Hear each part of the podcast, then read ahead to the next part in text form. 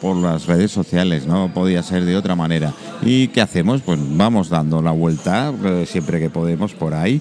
Y hoy hemos contactado en Pasión Gastronómica con nuestras compañeras y amigas eh, Paz y Patricia y nos han traído otra, otra invitada en esta vez. ¿Quién la presenta? Ah, Paz, Paz, que la conoce mejor.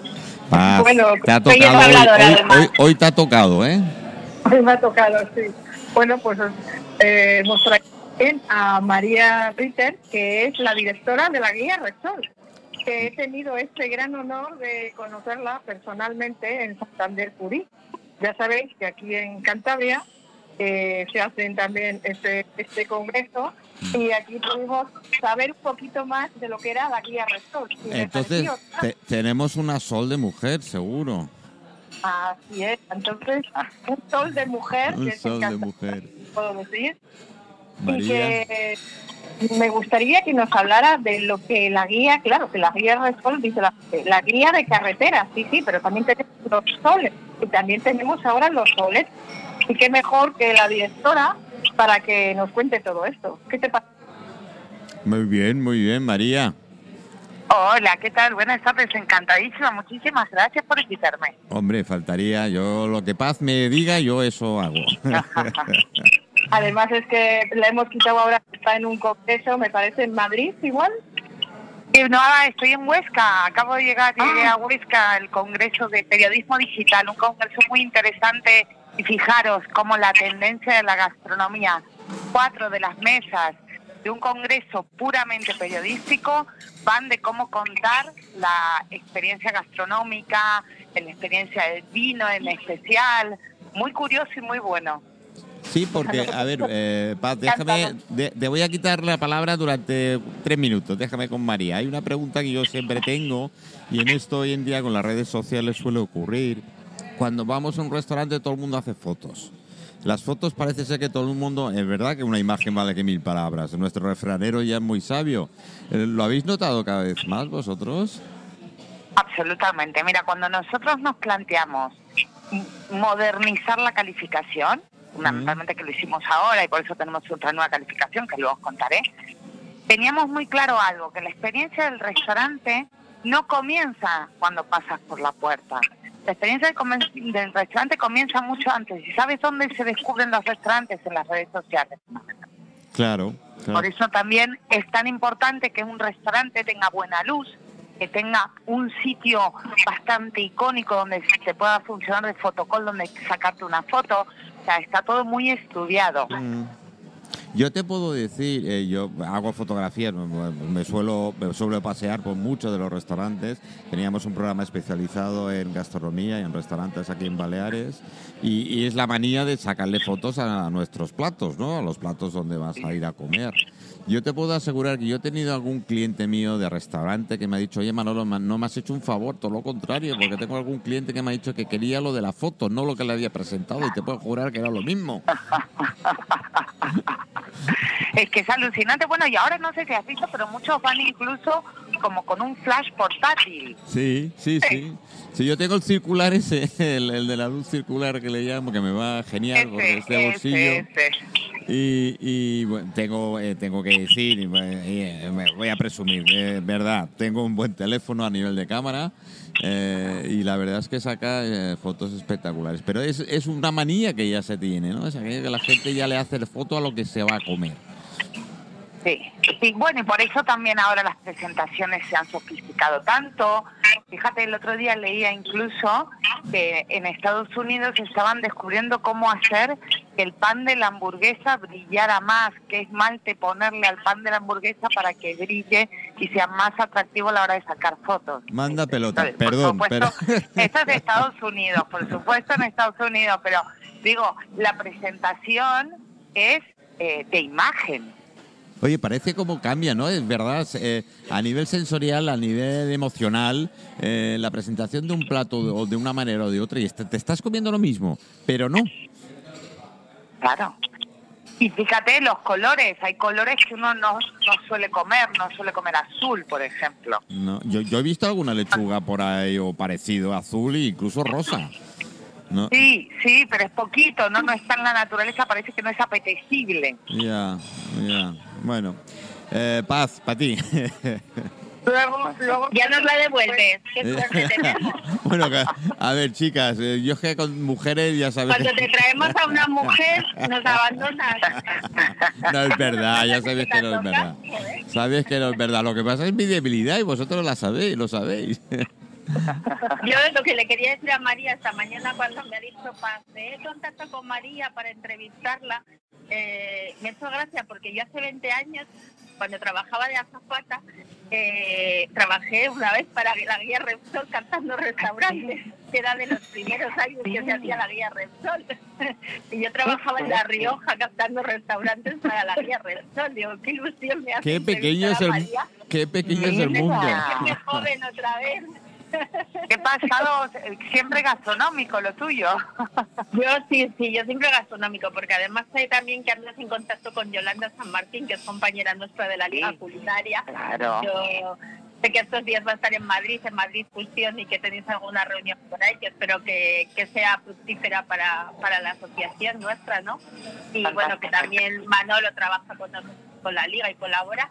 Y, y yo sobre todo quería saber, o, o hemos estado hablando Paz y yo esta mañana para preguntarte, eh, ¿cómo hacéis para que los restaurantes entren en vuestra vida? Porque antes ya te digo que era yo la que iba a captarlos, pero ahora que imagino que ya sois eh, mundialmente conocidos y que ya tenéis ese prestigio y ese reconocimiento que todos esperan tener ese sol del sol, eh, ¿esto es por eh, algunos requisitos que cumplen esos restaurantes o porque nosotros como clientes podemos votar también a esos restaurantes para que vosotros los tengáis en cuenta?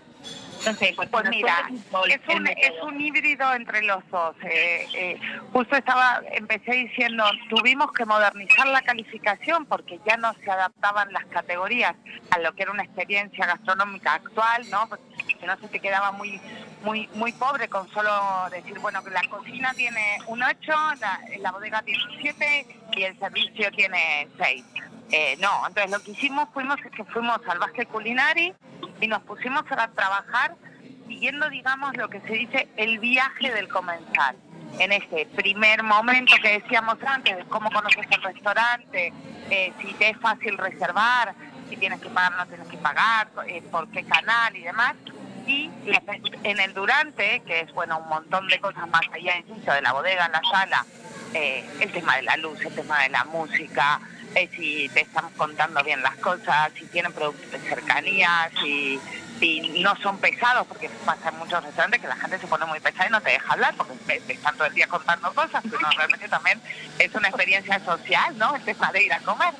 Eh, y en el post, digamos que es fundamental la palabra, o sea, la pregunta que se hace sobre todo la- todos los hosteleros es ¿cuándo volverías?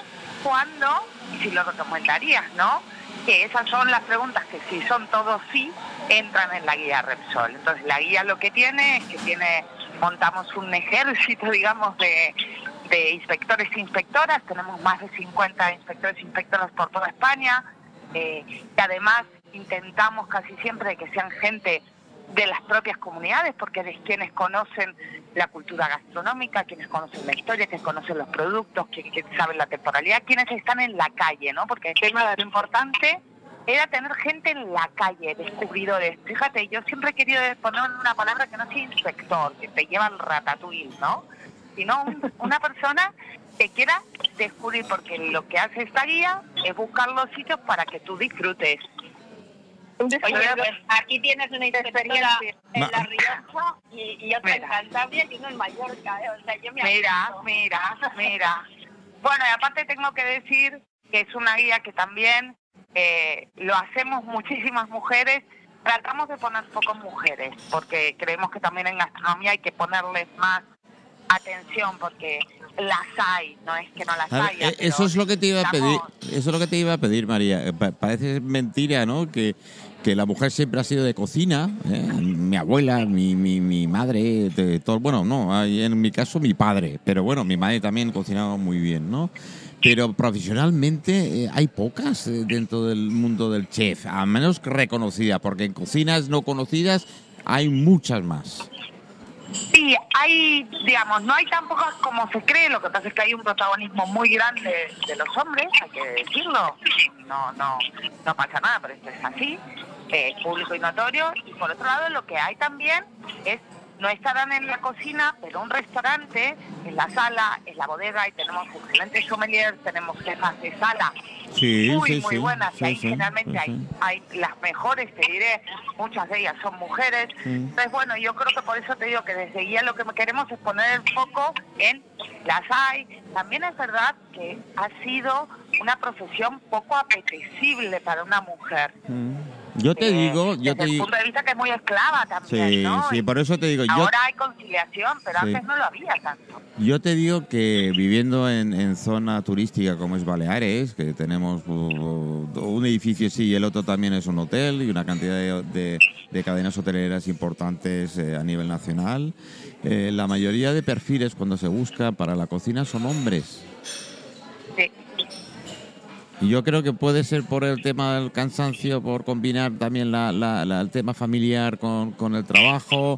No sé, no sé. No Bueno, piensa que además, la, o sea, la carrera de cocinero se reivindica hace relativamente poco. Esta Sí, había sido sí, una verdad. carrera de descartes. Si Sí, tú no sabías qué hacer y no estudiabas, pues te mandaban a estudiar cocina. Correcto, Lo que estamos viendo en gastronomía es, eh, es la gente que estudió hace, probablemente, no sé, 20, 30 años, pero los que han triunfado, pero hasta hace muy poco esto era descarte, las redes sociales, los programas de televisión, eh, han puesto de moda, que a mí no me gusta la palabra, porque yo creo que esto no es moda, porque esto es haber puesto en valor una, una actividad cultural y social tan importante como es la mesa, ¿no?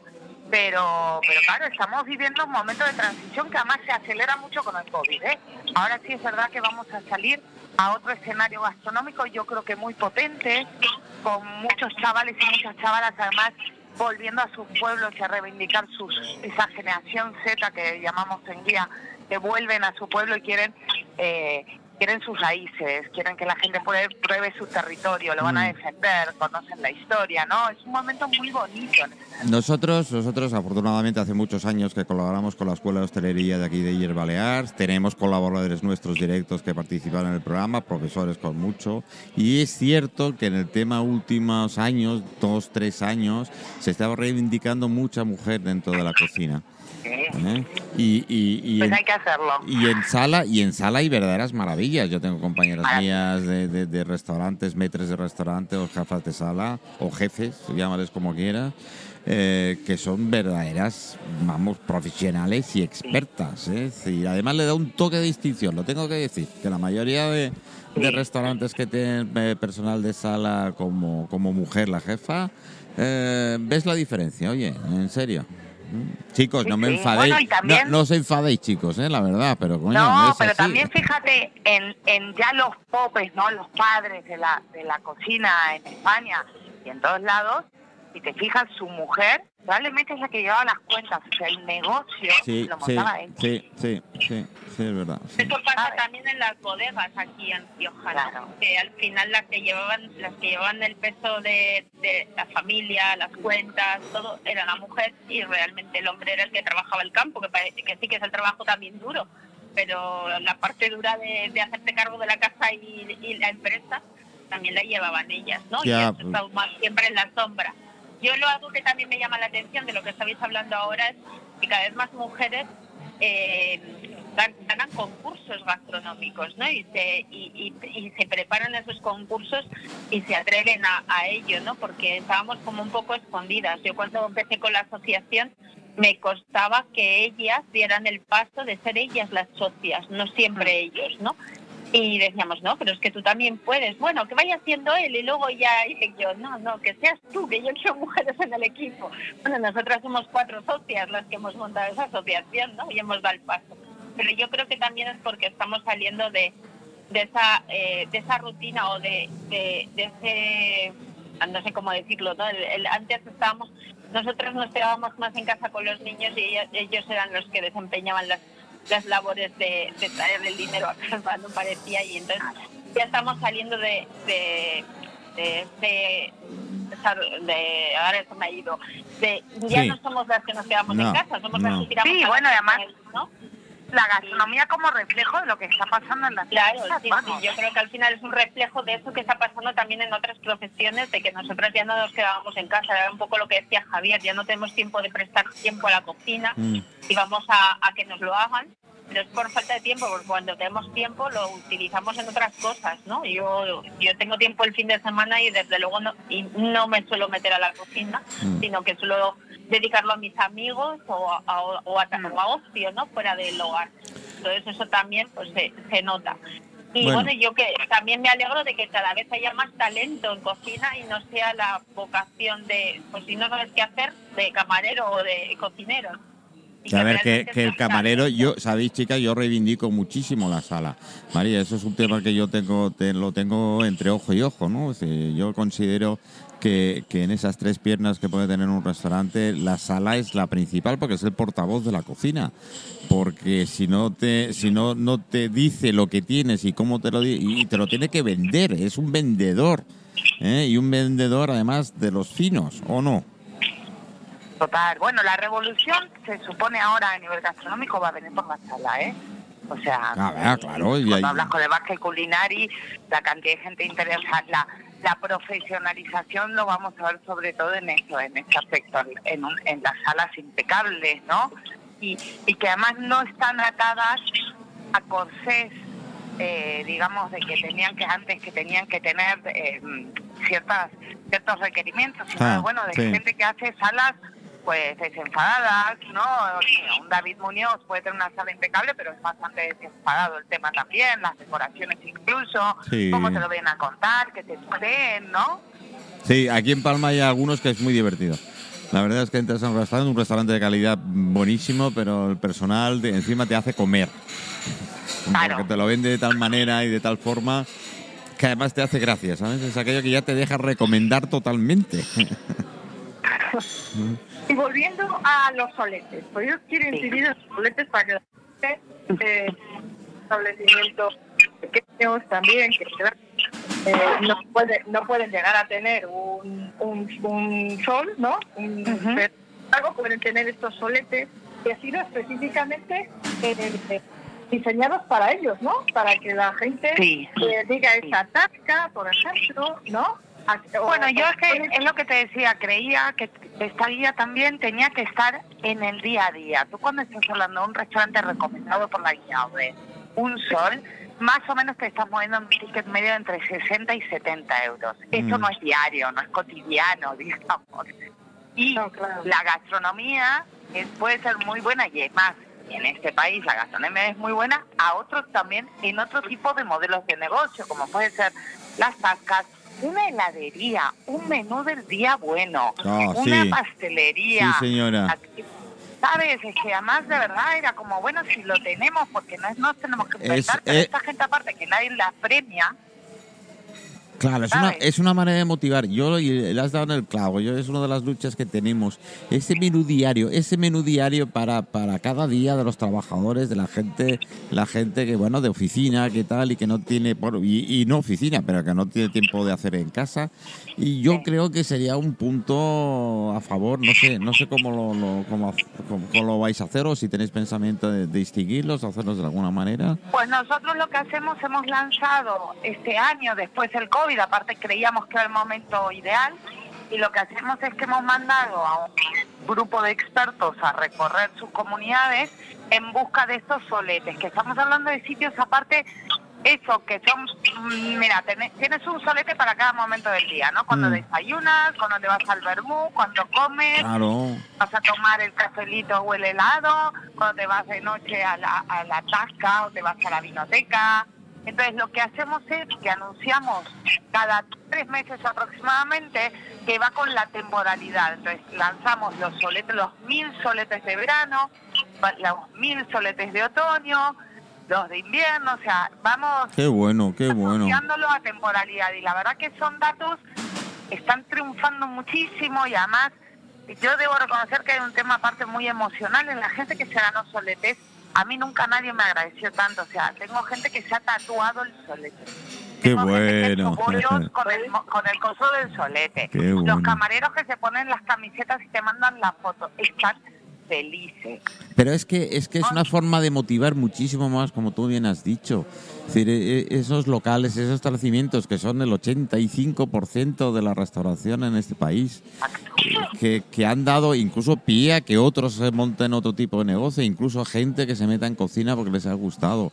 Nosotros somos famosos por tapas, por tal, ¿no? En España el tapeo es, es, es, vamos, el pan de cada día. ¿Eh? Bodegas también, eh, comida, sitios de comida rápida también, Sí. dentro de los soletes. Ujú. Sí, sí, sí, sí. Y lo que le llamamos, pero fast food, no fast food. Fast food, que sean Fast food. buenas, que sea, ¿sabes? Fast good. O sea, una cosa de, es que hay, hay hamburguesas, eh, que os voy a contar, de primerísima sí, calidad, sí, sí de- lo hay. muy cuidadas, Sí, lo hay. ¿sabes? Que entran, bueno, y hay otra otra categoría que a mí me encanta y que está, bueno, muy asociada a Repsol, que son los soletes de carretera. Ah, claro, no nos olvidemos. La, la guía empezó. volver a la esencia de Claro, esta guía. claro, guía Repsol, yo me acuerdo. Yo tengo 20 años, así que yo me acuerdo que en la guía Claro. Yo llevaba la regalaba tu padre cuando te compraban el coche, ¿no? Eh, te compraban sí, el coche y te daban la guía. Sí, señora, sí, señora. Sí. Y, de- y algún cojorro me anda con ella, ¿eh? Por no callarme en el coche.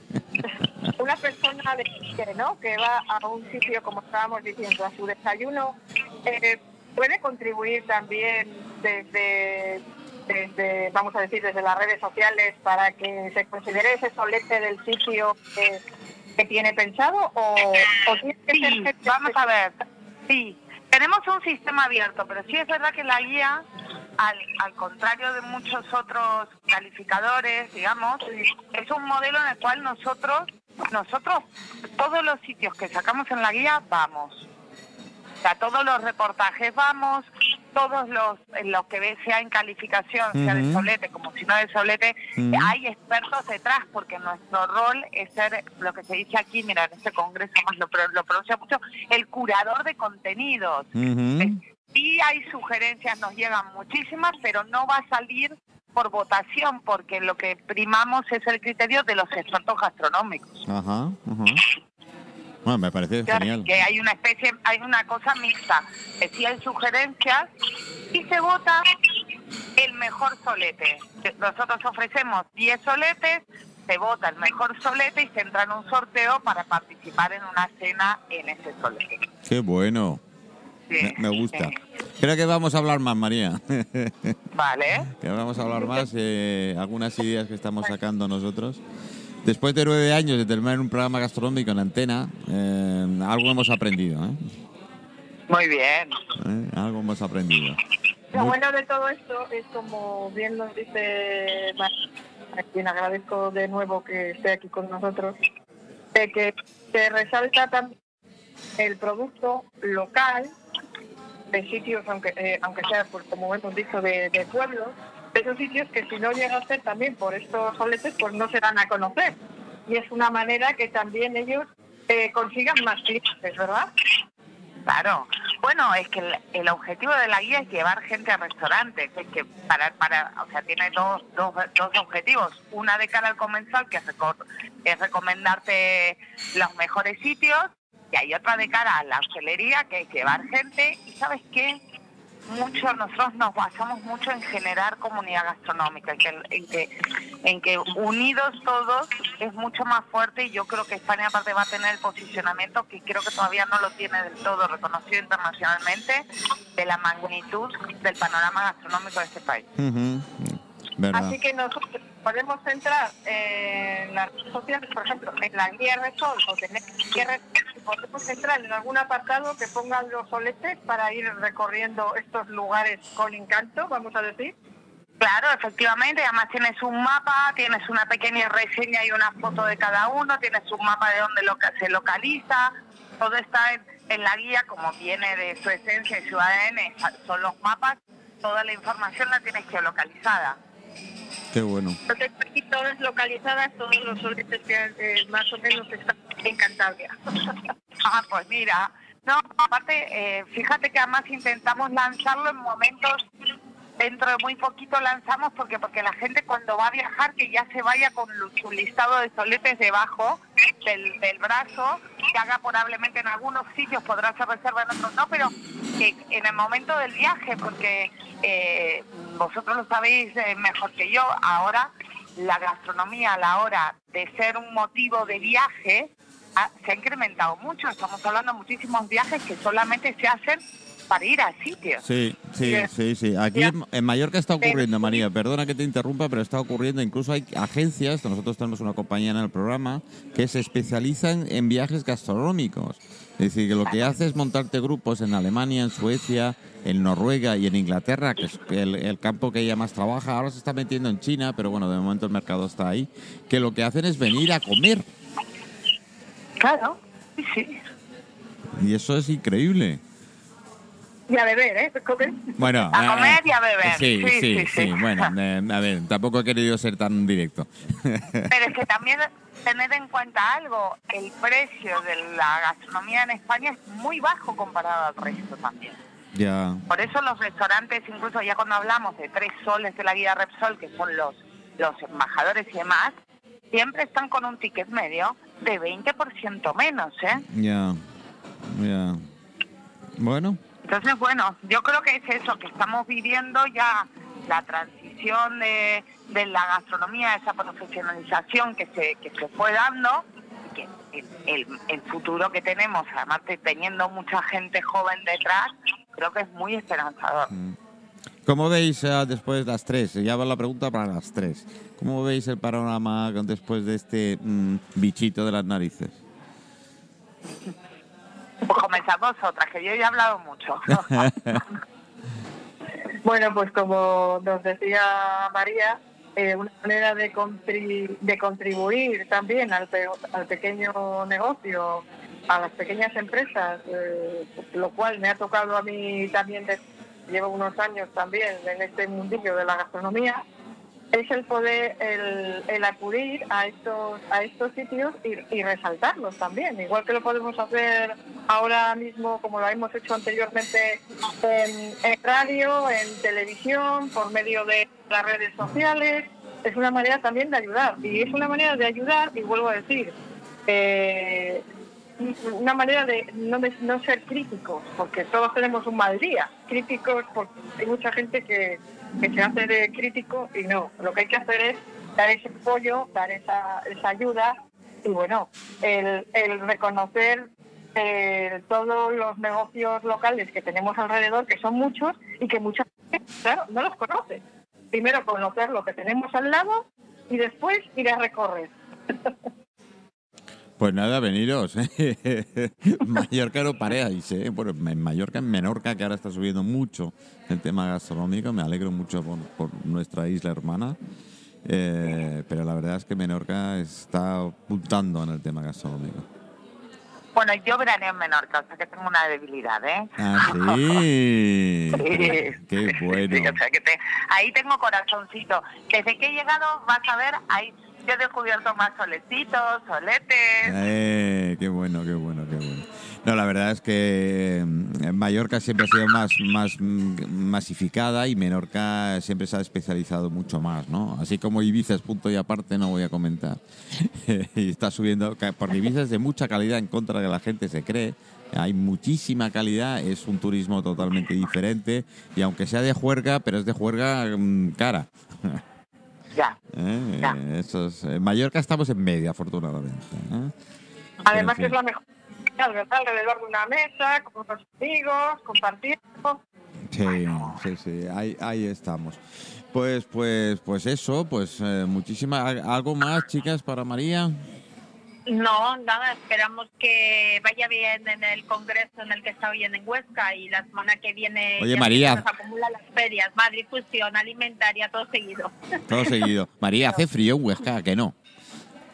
¿Perdón? ¿Hace frío en Huesca? No, ¿verdad que no? Sí, está haciendo frío, está haciendo frío, pero tú no sabes, o sea, salí de un Madrid lluvioso de hace días y aquí por lo menos no llueve, o sea que no, bien. Aquí, aquí hoy llueve.